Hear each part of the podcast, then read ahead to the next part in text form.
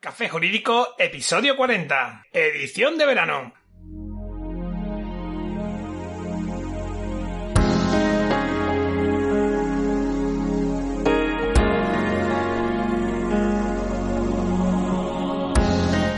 Muy buenas, mi nombre es Juan Delgado y esto es Café Jurídico, un espacio de divulgación jurídica donde en el tiempo que dura un café abordaremos novedades legislativas, interpretaciones de doctrina y jurisprudencia sobre distintas temáticas, aprenderemos a manejar herramientas para la eficacia y la productividad profesional y en definitiva nos acercaremos de una forma amena y distendida al sector jurídico.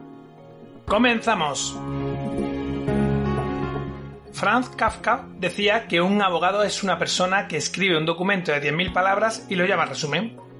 Los abogados no solemos despertar simpatía en la gente, pero cuando surgen los problemas, todo el mundo quiere ponerse en manos del mejor abogado que pueda permitirse para la materia en cuestión, según sus circunstancias.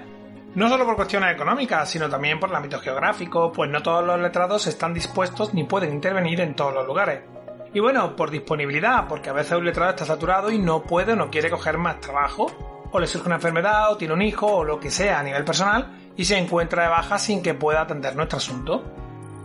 A veces la cuestión podrá esperar, pero en muchos otros casos me atrevería a decir que la mayor parte no habrá margen para esperar a que puedan hacerse cargo de nuestro asunto. Es verdad que son circunstancias excepcionales y que lo normal es que nuestro abogado de confianza se encuentre disponible, pero bueno, este tipo de cosas también se dan. Ya sea porque, no sé, imagínate que tienen a un familiar mientras está de vacaciones en la otra parte del país y obviamente no podía esperar ni es práctico que sea asistido por vuestro estado de confianza, sobre todo si está a kilómetros de distancia. Al menos en esos primeros momentos, después ya se verá si se hace cargo o no del asunto. Pues bien, podéis dejar que os asignen un letrado de oficio o buscar uno particular. O imagínate que te han designado un letrado de oficio para asistirte, pero que por las circunstancias no te has quedado con sus datos de contacto o lo has perdido por los nervios de la situación o por lo que sea. Como ves, son muchos los supuestos en los que es bueno contar con un medio para localizar los datos de un letrado. Esto nos pasa hasta los abogados. En ocasiones tenemos que localizar a un compañero que defienda la parte contraria en un asunto que llevamos. Y bueno, pues no tenemos más datos que lo que nos ha facilitado el cliente.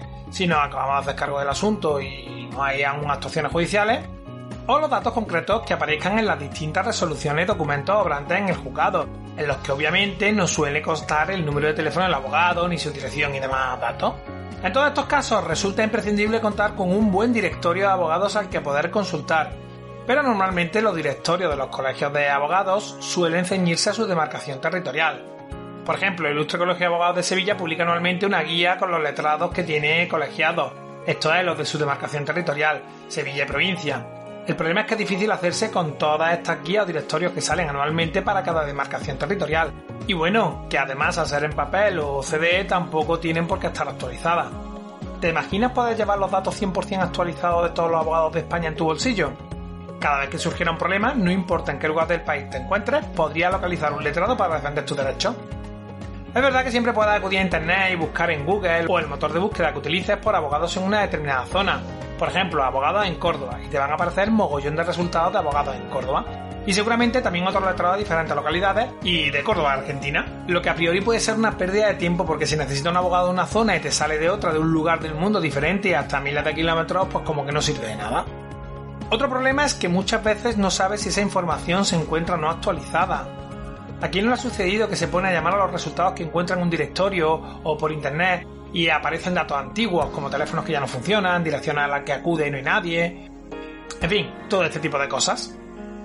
En este segundo programa especial de verano dedicado a apps jurídicas imprescindibles vamos a hablar de la aplicación Censo de Letrados creada por el Consejo General de la Abogacía y vamos a ver lo sencilla y práctica que es ya que, como puedes ver, son muchas las ocasiones en las que puedes necesitar tener acceso a la información de contacto de un abogado.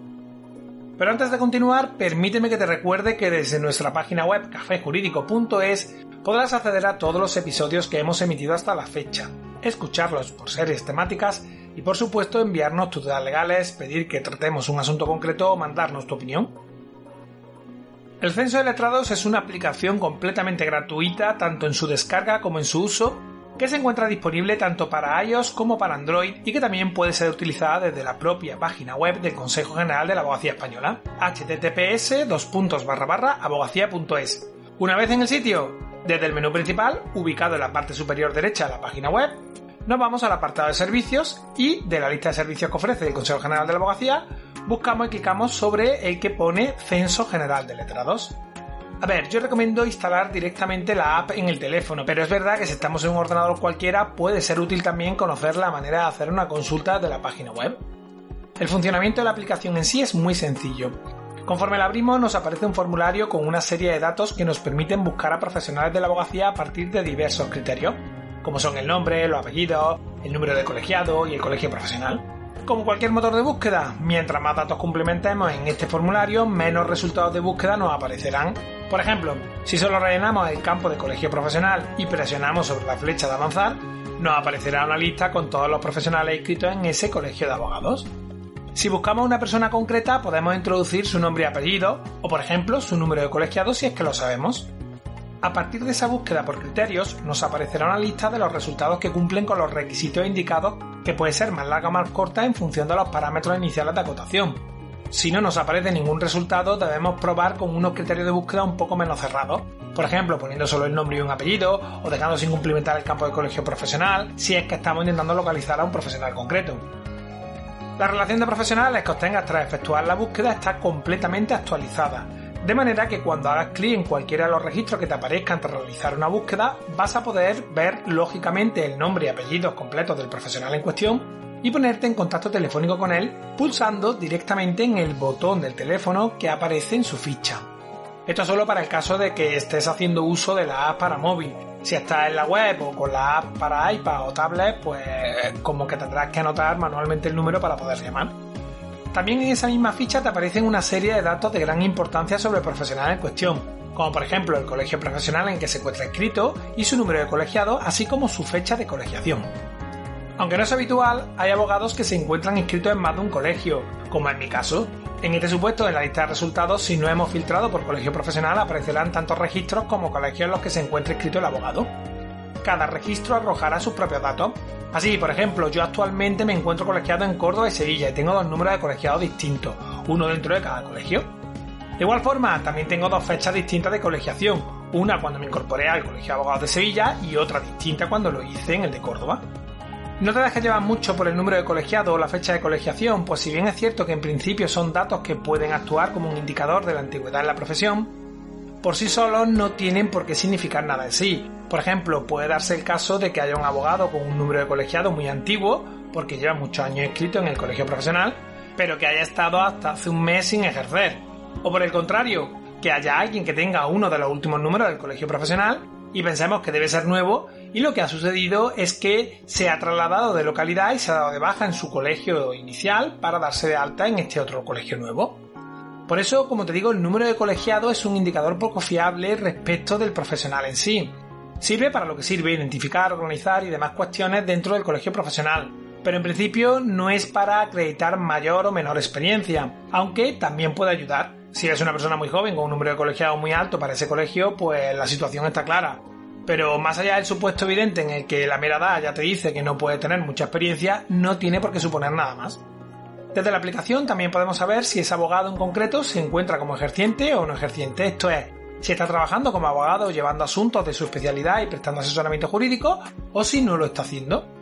Pueden ser muchas las circunstancias por las que el letrado se ponga como no ejerciente, por ejemplo, que se quiera tomar un año sabático, un cambio de actividad o una enfermedad de larga duración del letrado y que no desee recibir comunicaciones de los juzgados por la y decida darse de baja eh, del ejercicio de la actividad económica como tal. Si el profesional aparece como un ejerciente, en principio no podrá llevar nuestro asunto. Desde su ficha también tendremos acceso a si el abogado es residente en ese colegio profesional concreto. Esto es, si cuenta con despacho profesional en esa demarcación. Puede darse caso de que un abogado esté dado de alta en un colegio profesional pero que no tenga residencia en dicho ámbito geográfico. Pues este dato lo vamos a poder ver también desde cada registro, así como la fecha de actualización de todos esos datos y por supuesto la dirección completa del despacho profesional y un mapa para llegar a su oficina. Como sucede con el teléfono, si pulsamos sobre el mapa se nos abre la aplicación de Google Maps, de mapas o la que tengamos predefinida en nuestro terminal telefónico para que pueda mostrarnos el camino a seguir desde nuestra ubicación, la manera en la que podemos hacer la ruta, en pie, en coche, por transporte público o como sea, y el tiempo estimado para llegar. Esto es muy útil para evitar andar haciendo búsquedas adicionales innecesarias para llegar al bufete. Por todas estas funciones comprenderás que la aplicación de censo de letrados requiera conexión a internet para poder funcionar, ya sea por wifi o por datos. Por otro lado, decirte que no tienes limitación en el número de búsquedas que puedes efectuar, lo que sí, si accedes de la página web, es posible que en ocasiones salga un captcha para verificar que eres una persona y no se trata de una consulta automatizada, o también es posible que te diga que la sesión ha expirado. Para mi gusto mejor utilizar la app, pero vamos, que no siempre es posible y es bueno tener también esta opción. En fin, ya sabes por qué esta aplicación es una de mis imprescindibles en el teléfono y siempre animo a todo el mundo a que la lleve instalada pues nunca se sabe en qué momento vamos a necesitar localizar a un abogado. Espero que te haya resultado útil e interesante el programa de hoy. Lo dejo por aquí porque no quiero resultar ese abogado kafkiano del inicio del programa, pero antes de irme déjame que te invite a que me dejes tu comentario en nuestra página web cafejurídico.es o en las principales plataformas desde las que también puedes seguirnos y escucharnos, ya sabes, iTunes, iBox, Spotify, Spreaker, Google Podcast y YouTube.